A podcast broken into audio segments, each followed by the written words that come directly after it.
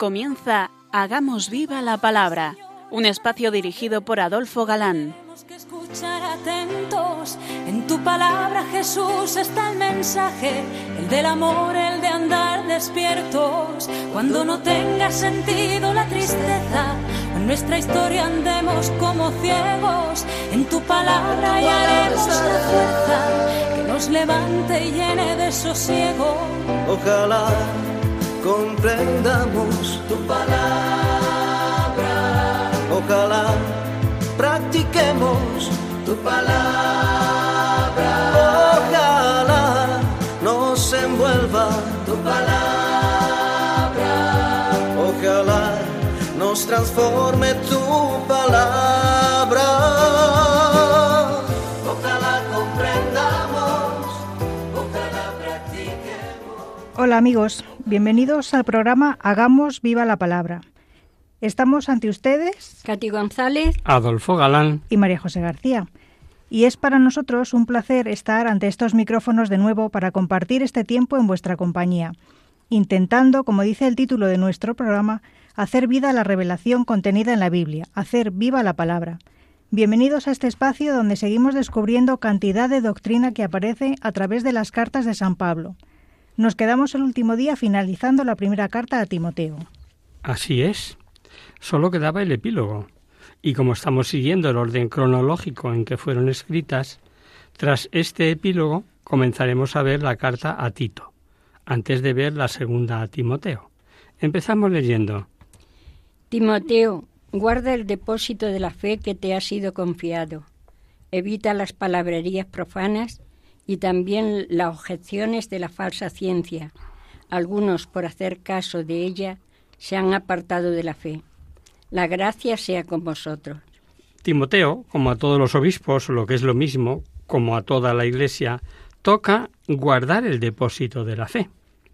Durante los 21 siglos de Iglesia no han faltado ni doctores listorros eh, ni otros doctores, interesados en intentar que la Iglesia diga lo que ellos quisieran y tampoco han faltado posesos odiadores, que han pretendido romper ese tesoro porque ha ido pasando de generación en generación. Necios que no han comprendido que es el Espíritu Santo el que, por un lado, defiende la tradición y, por otro, el que inspira a la Iglesia para la recta interpretación de la palabra de Dios de la que es depositaria. Tradición más escritura igual a verdad revelada. Una observación que estamos seguros sobraba, pero por si acaso. Al decir que a la Iglesia toca ser fiel guardadora del depósito de la fe, no olvidemos que Iglesia somos todos, y todos estamos obligados a ser fieles a esa verdad revelada, defendiéndola ante cuantos intenten adulterarla. Y con esto, amigos, hemos llegado al final de las primeras cartas pastorales, la primera a Timoteo. Y vamos a ver la dirigida a Tito, que solamente tiene tres capítulos. De Tito sabemos que acompañó a Pablo cuando el concilio de Jerusalén y que era gentil. Y lo sabemos no por el libro de los Hechos de los Apóstoles, como suele eh, ser habitual que relata el concilio, sino, en este caso, por la carta de San Pablo a los Gálatas. ¿Recordáis el pasaje? Luego, al cabo de catorce años, subí nuevamente a Jerusalén con Bernabé, llevando conmigo también a Tito. Subí movido por la revelación y le expuse el Evangelio que proclamo entre los gentiles, tomando aparte a los notables, para saber si corría o había corrido en vano. Pues bien, ni en siquiera Tito, que estaba conmigo con ser griego, fue obligado a circuncidarse. También sabemos que era de toda confianza de Pablo y que lo envió con misiones delicadas en la iglesia de Corinto, por ejemplo, dice de él. Gracias sean dadas a Dios que pone en el corazón de Tito el mismo interés por vosotros. Pues acepto mi ruego, y más solícito que nunca, por propia iniciativa, fue donde vosotros. En el versículo 5 del capítulo primero de la carta que vamos a leer, vemos que Pablo dice, te dejé en Creta. y luego veremos que le dejó para regir la comunidad y que tenía plenitud de poderes, ya que le dice, por ejemplo, que ordene presbíteros. No es extraño, por lo tanto, que la tradición eclesiástica le haya considerado como el primer obispo de Creta, esa isla del Mediterráneo que sigue llamando exactamente igual a día de hoy. Salvo diferencia de personas y lugares, el motivo de la carta es el mismo que el que tuvo para escribir a Timoteo. Los dos son obispos muy queridos de Pablo y a los dos da sus consejos para el buen ejercicio del ministerio y a los dos les previene sobre los peligros de falsos doctores, etc. Tiene un carácter particular para su genuino hijo, pero también oficial en la vista de las medidas que ha de tomar contra los agitadores cretenses. Se calcula que fue escrita después de la primera cautividad de Pablo en Roma, ya que antes no parece hubiera sido evangelizado Creta. Comenzamos leyendo. Pablo, siervo de Dios, apóstol de Jesucristo para llevar a los escogidos de Dios a la fe y al pleno conocimiento de la verdad, que es conforme a la piedad con la esperanza de vida eterna, prometida desde toda la eternidad por Dios que no miente, y que en el tiempo oportuno ha manifestado su palabra por la predicación a mí encomendada, según el mandato de Dios nuestro Salvador. A Tito, verdadero Hijo según la fe común. Gracias y paz de parte de Dios Padre y de Cristo Jesús nuestro Salvador. El saludo es más amplio que los que ya llevamos visto y dirigida pues muy personalmente a Tito. Es muy posible que Pablo quisiera con ello, amén de su autoridad, dar realce a la de Tito. Así impresionaría más a los falsos doctores de Creta. Emplea por primera vez el término siervo de Dios. Otras veces ha empleado siervo de Jesucristo, de Dios o de Jesucristo. El término siervo era deprimente y en el mundo grecorromano no se concebía usarlo para el servicio divino. San Pablo lo tomó sin duda del uso bíblico. Dios escoge a algunos hombres para que les sirvan de manera especial, como se sirvió de Moisés o de los profetas. La expresión conforme a la fe y al conocimiento de la verdad que se ajusta a la piedad nos está diciendo que no se trata eh, de una verdad eh, meramente especulativa, sino que está ordenada a hacer que los hombres den, a Dios el culto debido y con ello conseguir la vida eterna. El motivo de haberte dejado en Creta fue para que acabaras de organizar lo que faltaba y establecieras presbíteros en cada ciudad, como yo te ordené.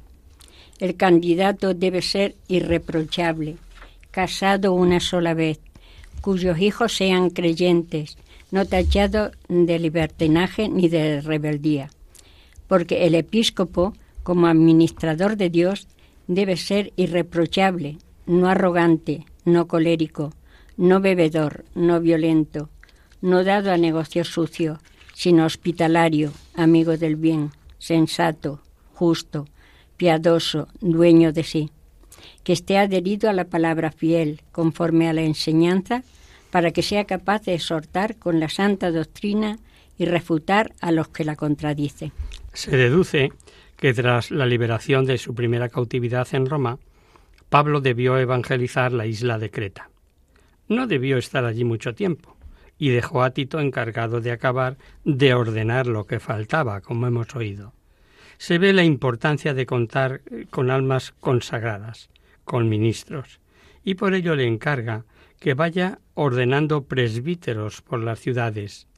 Ya hablamos de que por aquel entonces eran los términos obispo y presbítero sinónimos.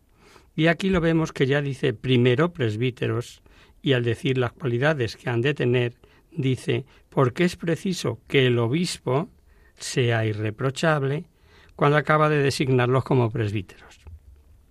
Estos ordenados eran los que habían de llevar la pastoral de las comunidades y desarrollar la atención espiritual de las almas, por lo que Pablo le advierte que haga una cuidadosa selección. Para que gocen de unas cualidades y virtudes semejantes a las que dijo a Timoteo. También quedó comentado lo de marido de una sola mujer, y lo único que vemos falta es que a Timoteo le añadía que él fue el que, que el que elija, el elegido, no fuese neófito, tal vez porque en Creta, comunidad recientemente fundada, no había las posibilidades de elección que sí había en Éfeso. Es permanente la preocupación de Pablo sobre eso de poseer la sana doctrina. Para Pablo es condición importante que ha de tener todo presbítero y fuerza necesaria para tapar la boca, dice, a esos charlatanes embaucadores que engañan y buscan ganancias y lo que es peor, destruyen la paz. Escuchemos. Porque hay muchos rebeldes, vanos habladores y embaucadores, sobre todo entre los de la circuncisión, a quienes es menester tapar la boca.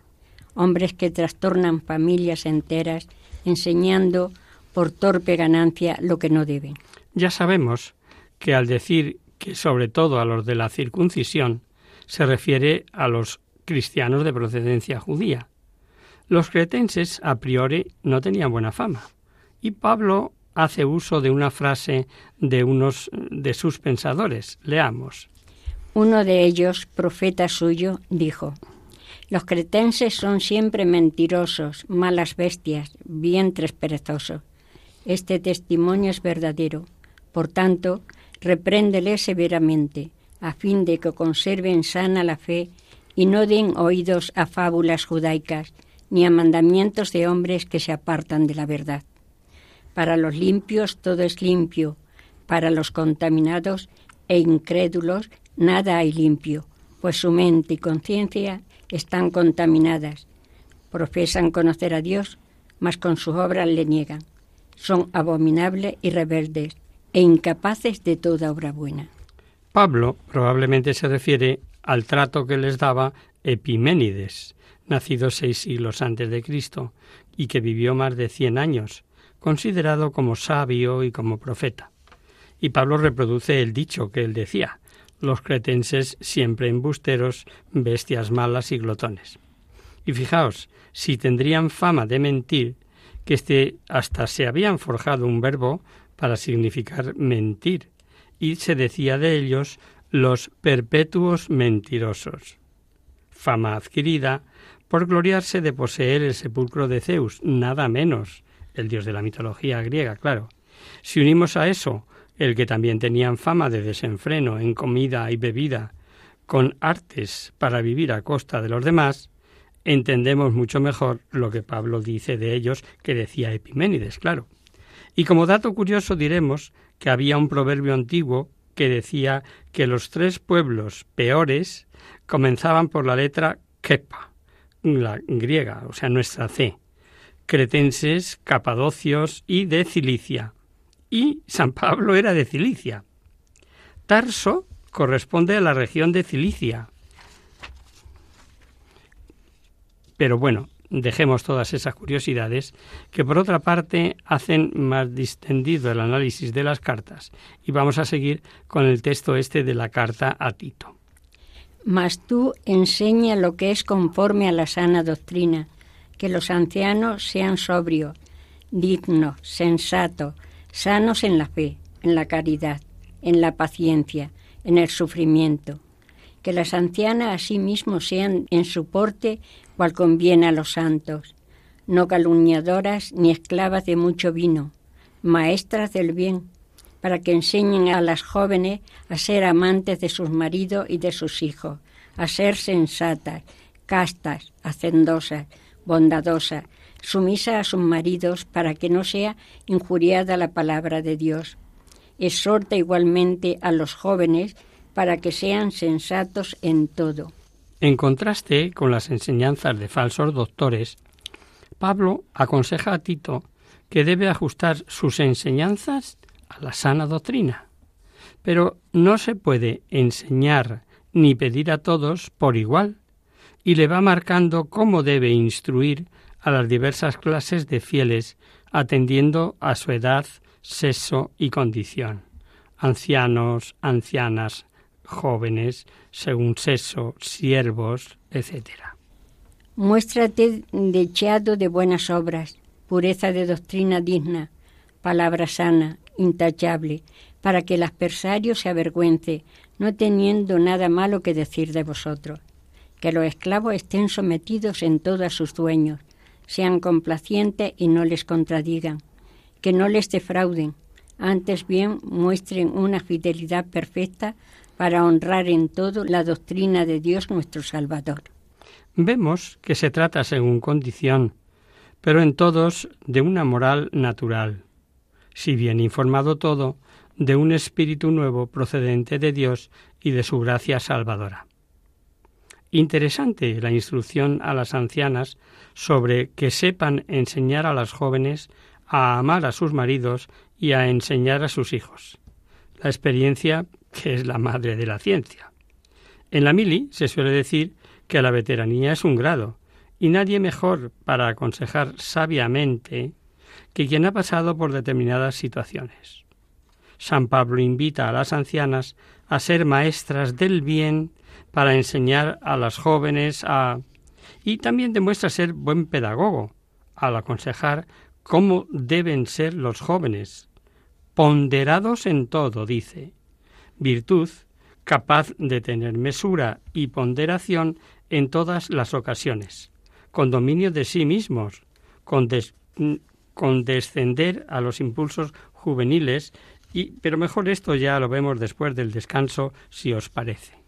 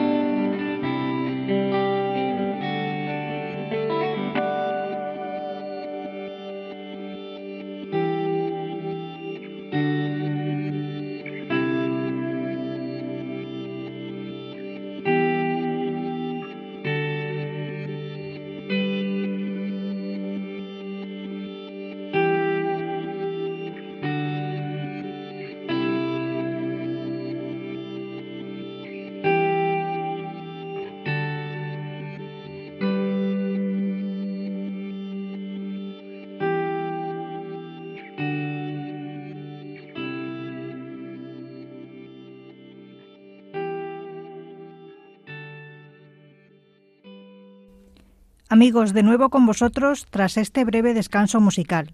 Os recordamos, queridos oyentes, que sintonizáis el programa Hagamos viva la palabra.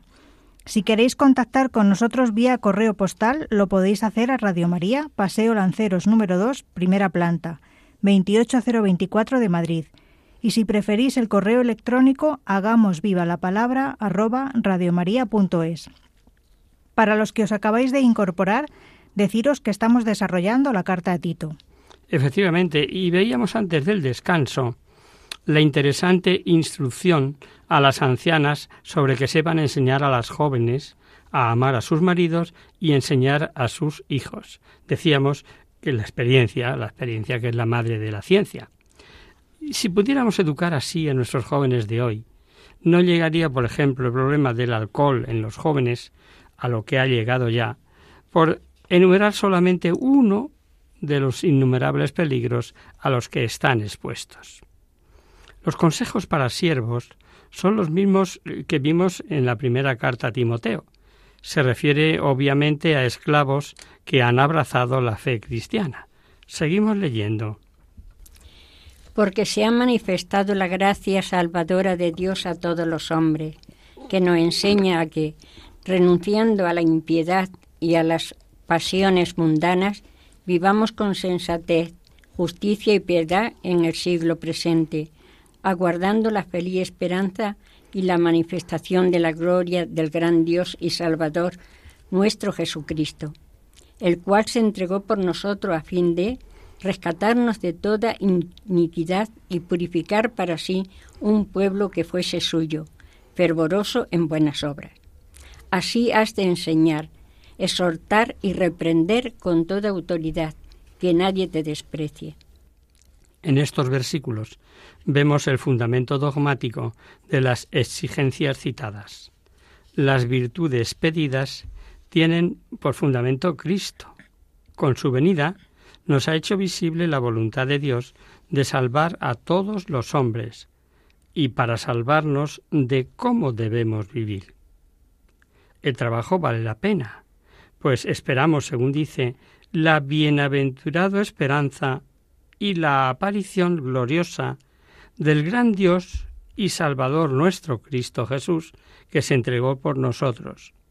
Y dice San Pablo, su aparición, que Él es el gran Dios y Salvador nuestro, Cristo Jesús. No cabe a duda. Se aplican a la misma persona, Dios y Salvador, dado que llevan el mismo artículo, el que precede al adjetivo gran.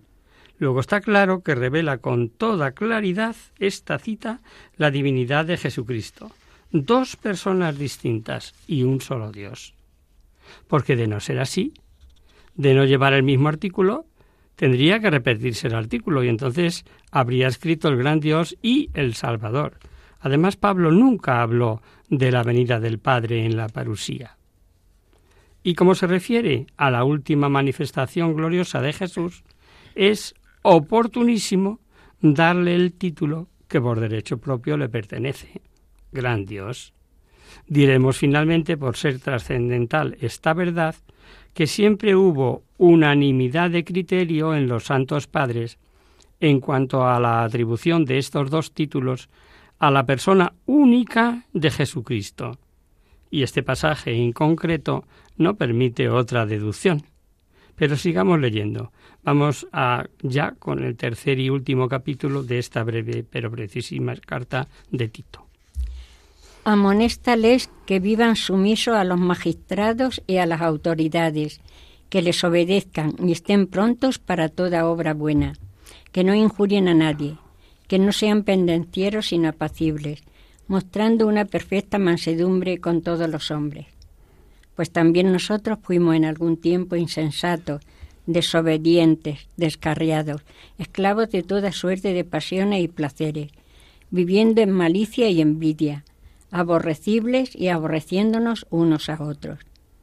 Mas cuando se manifestó la bondad de Dios nuestro Salvador y su amor a los hombres, Él nos salvó, no por obras de justicia que hubiésemos hecho nosotros, sino según su misericordia, por medio del baño de, regeneración y de renovación del Espíritu Santo que derramó sobre nosotros con largueza por medio de Jesucristo nuestro Salvador, para que, justificados por su gracia, fuésemos constituidos herederos en esperanza de vida eterna.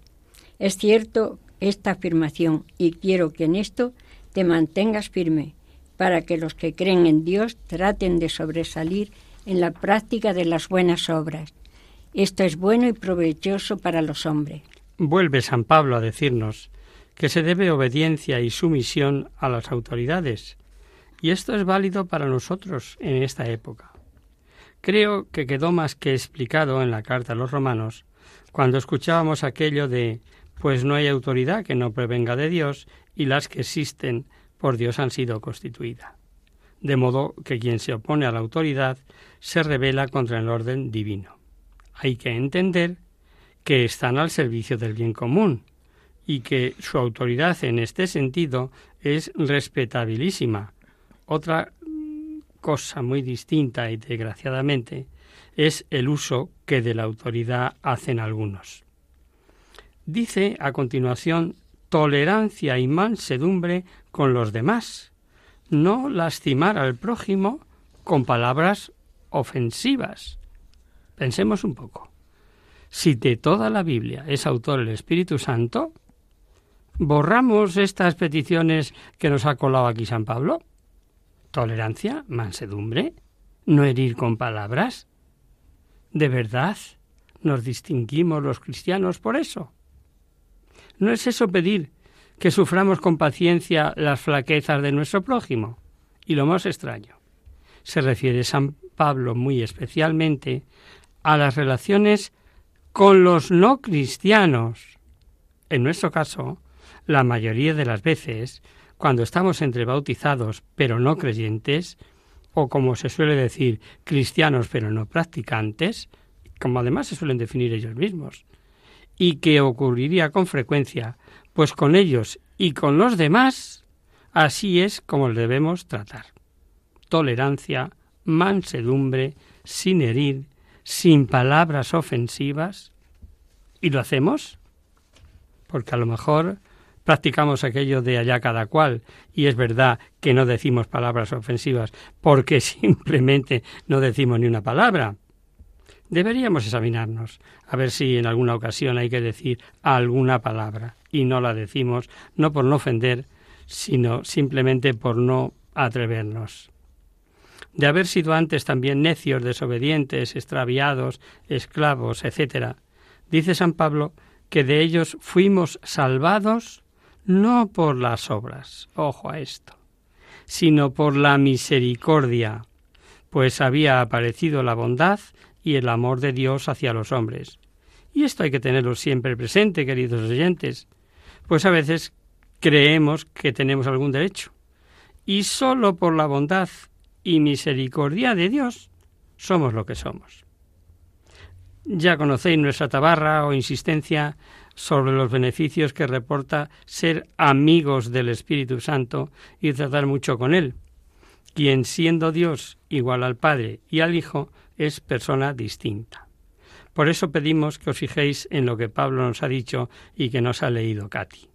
Dice que fuimos salvados mediante el baño de regeneración y renovación del Espíritu Santo. Y es porque aunque todo beneficio, perdón, viene del único Dios, atribuimos al Padre la creación, al Hijo la salvación y al Espíritu Santo la santificación. Y fijaos que a continuación nos dice que abundantemente derramó ese baño de regeneración sobre nosotros por Jesucristo nuestro Salvador. Ahí está la clave. Todo nos viene por los méritos de Cristo. Pero sigamos escuchando lo que Pablo dice a Tito. Evita discusiones necias, genealogías, contienda y disputas sobre la ley, porque son inútiles y vanas al sectario después de una y otra vez amonestación, perdón, una y otra amonestación, rehúyele. Ya sabes que ese está pervertido y peca, condenado por su propia sentencia. Aconseja a su querido obispo de Creta evitar cuestiones necias, contiendas y debates, sobre la ley por inútiles y vanas y que no merece la pena gastar saliva después de convenientemente advertido o amonestado, como dice, lo mejor es no darle más importancia. Eso quiere decir con rehuirle, pues no conduce a nada, ya que está empecinado, pervertido emplea la palabra, dice eso la carta. Y ahí no hay nada que hacer. Y vamos ya con los últimos versículos. Cuando te envíe Artemas o a Tíquico, date prisa en venir donde mí a Nicópolis, porque he pensado pasar allí el invierno. Cuida de proveer de todo lo necesario para el viaje a Cenas, el perito en la ley, y a Apolo, de modo que nada les falte. Que aprendan también los nuestros a sobrevivir en la práctica de las buenas obras, atendiendo a las necesidades urgentes, para que no sean unos inútiles. Te saludan todos los que están conmigo. Saluda a los que nos aman en la fe. La gracia sea con todos vosotros. Y antes de terminar la carta da unos encargos y entre ellos, eh, con motivo de viajes que habían de hacer algunos, concretamente dice Cenas y Apolo, pide se les facilite proveerlos de lo necesario para el viaje, cosa frecuente entre amigos. De Apolo ya sabemos bastante, y quedó explicado cuando veíamos particularmente las cartas a los de Corinto. Pero de Cenas, que según dice la carta era jurisconsulto, no tenemos ningún dato. Curioso el que Pablo, aprovechando esta petición de cubrir las necesidades del viaje de unos hermanos, diga que hemos de aprender a ejercitarnos en buenas obras, poniendo como buena obra atender a las apremiantes necesidades, y dice para que no sean unos inútiles. No pierde comba, como vemos a la hora de enseñar Pablo. Y termina con un saludo y bendición, como acostumbraba en las cartas, de parte de todos los que están con él y para todos los que nos aman en la fe. La expresión la gran gracia sea con vosotros es una frase que nos suena muchísimo y que ha llegado a nuestros días, pues como sabemos la Iglesia la ha tomado para la liturgia. La gracia sea con vosotros. Y con esto terminamos la carta de Tito.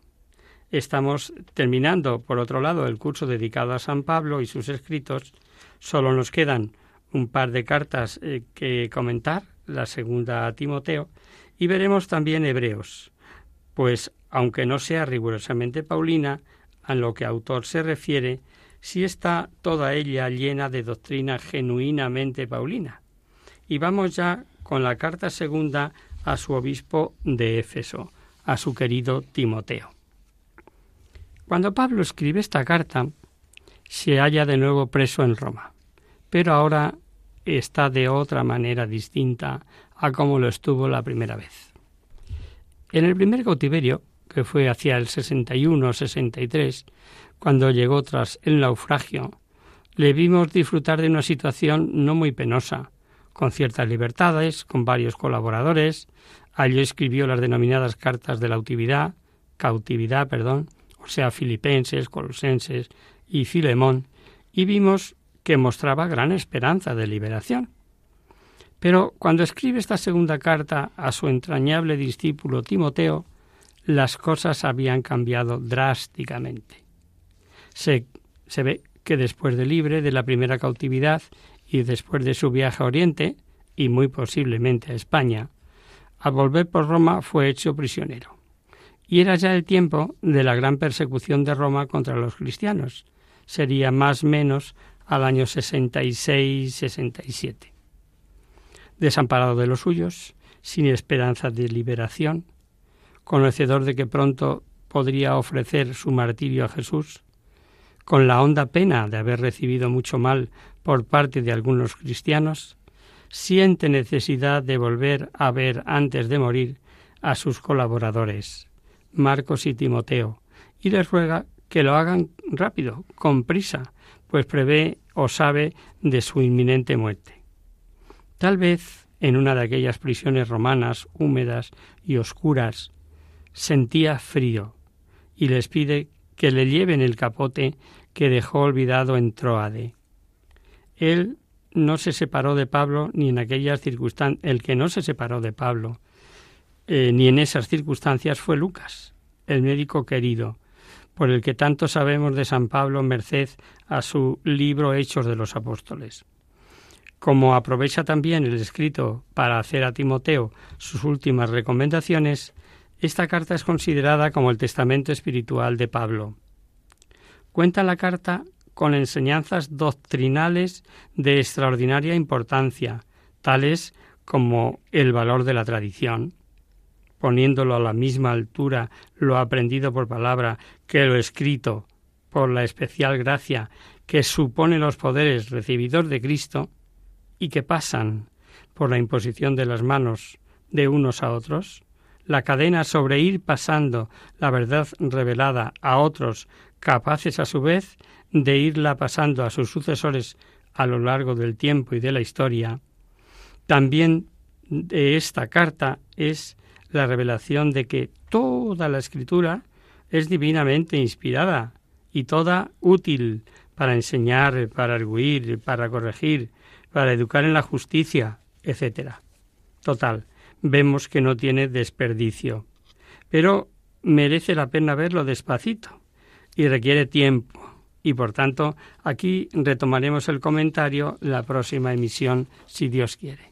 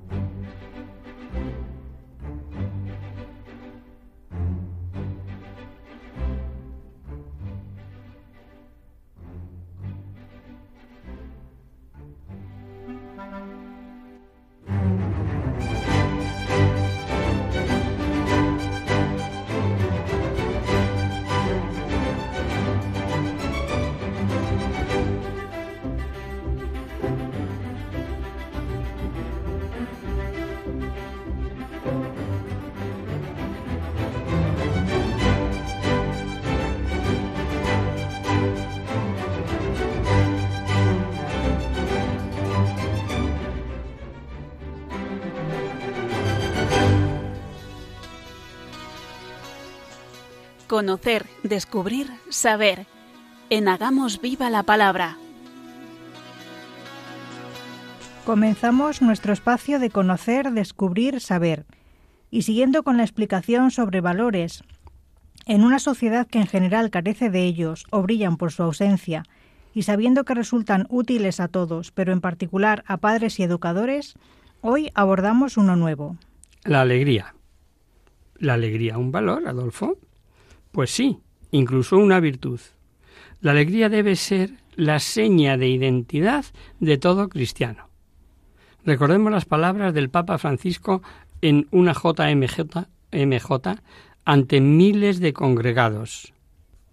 No seáis nunca hombres y mujeres tristes. Un cristiano jamás puede serlo. Nunca os dejéis vencer por el desánimo. Todos hemos experimentado la alegría en muchas ocasiones, pero, ¿cómo podemos definirla, Marijose? La alegría es un gozo del espíritu cuya fuente es el amor. La alegría está acompañada de una sensación de bienestar que nos hace sonreír, cantar, reír y ser afectuosos con los demás. Hasta tal punto es así que la alegría es contagiosa. Pero hay otra alegría, otra alegría más profunda, que no depende de factores externos, como por ejemplo recibir una buena noticia, conseguir los objetivos que nos habíamos marcado, pasar un buen rato con los amigos. Esta es otra alegría. Es la que debe acompañar a todo cristiano y es independiente de cómo nos vaya en la vida en un momento dado y por tanto es menos voluble y está arraigada en lo más profundo del alma. El Papa Francisco se refería a ella con estas palabras. La verdadera alegría está en el don de sí mismo, en salir de uno mismo, y en que Jesús ha triunfado sobre el mal con el amor de Dios.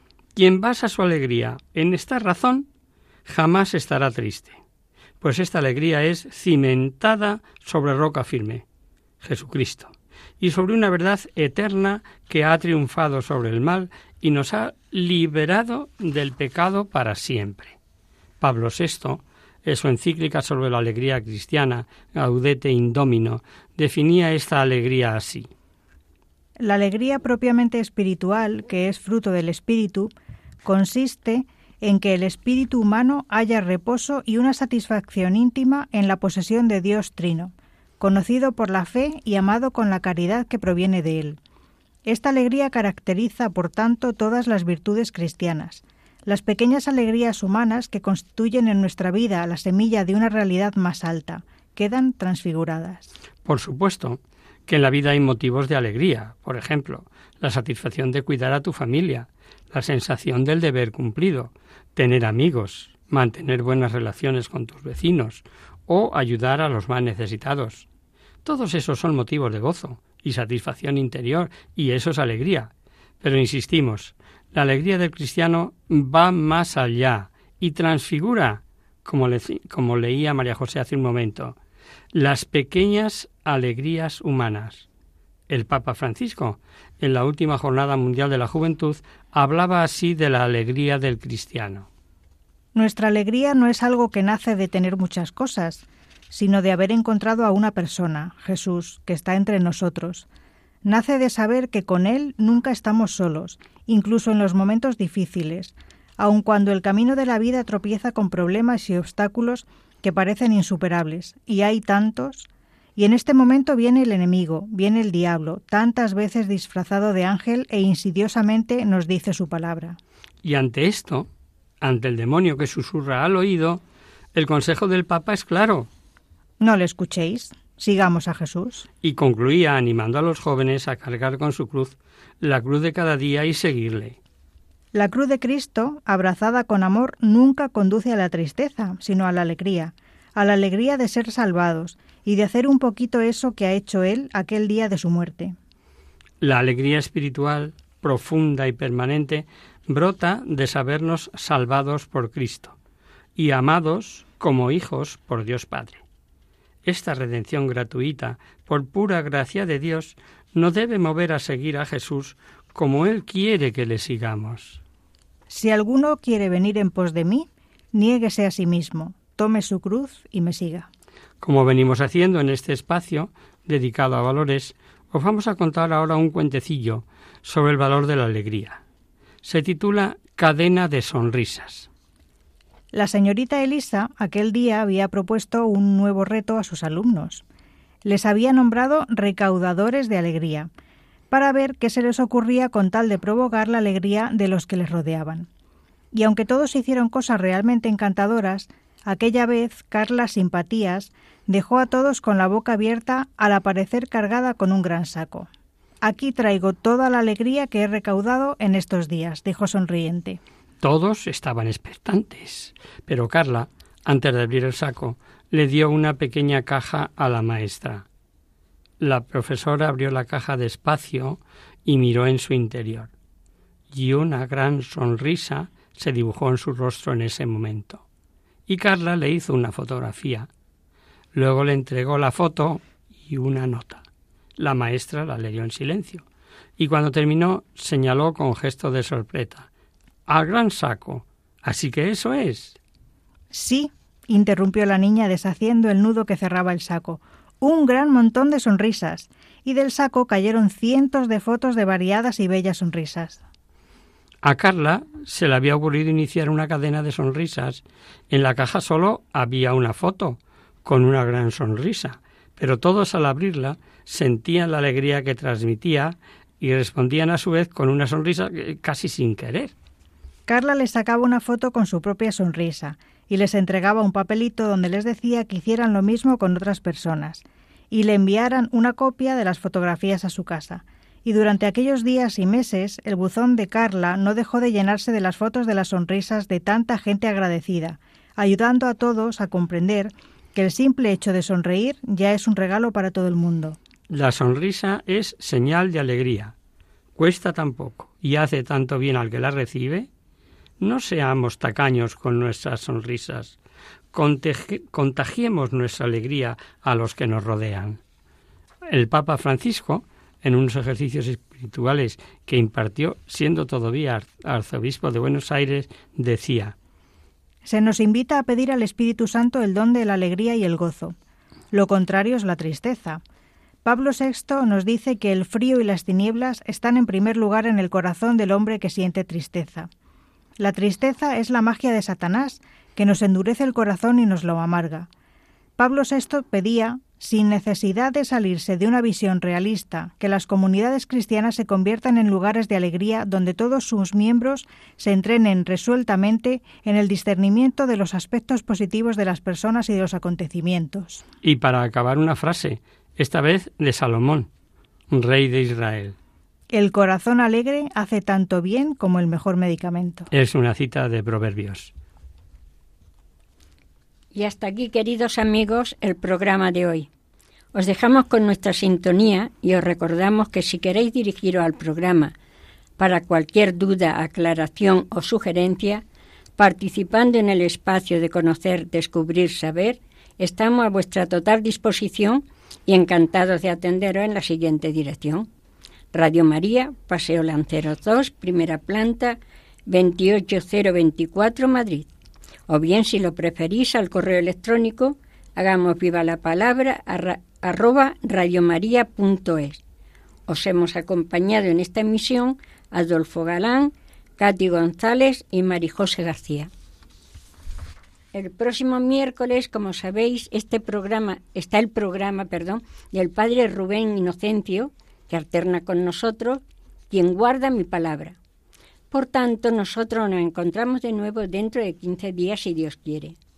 Con un programa en el que veremos al descubierto el alma de Pablo cuando está próximo a su martirio y desahoga su corazón con Timoteo, el discípulo amado y que contiene joyas doctrinales como cuando dice que toda escritura es inspirada por Dios y útil para enseñar, para arguir, para corregir y para educar en la justicia.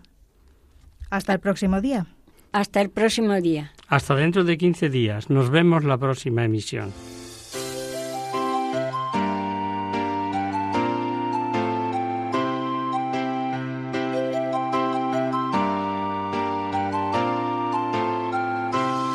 En tu palabra, Señor, está la clave. Solo tenemos que escuchar atentos. En tu palabra, Jesús, está el mensaje, el del amor, el de andar despierto.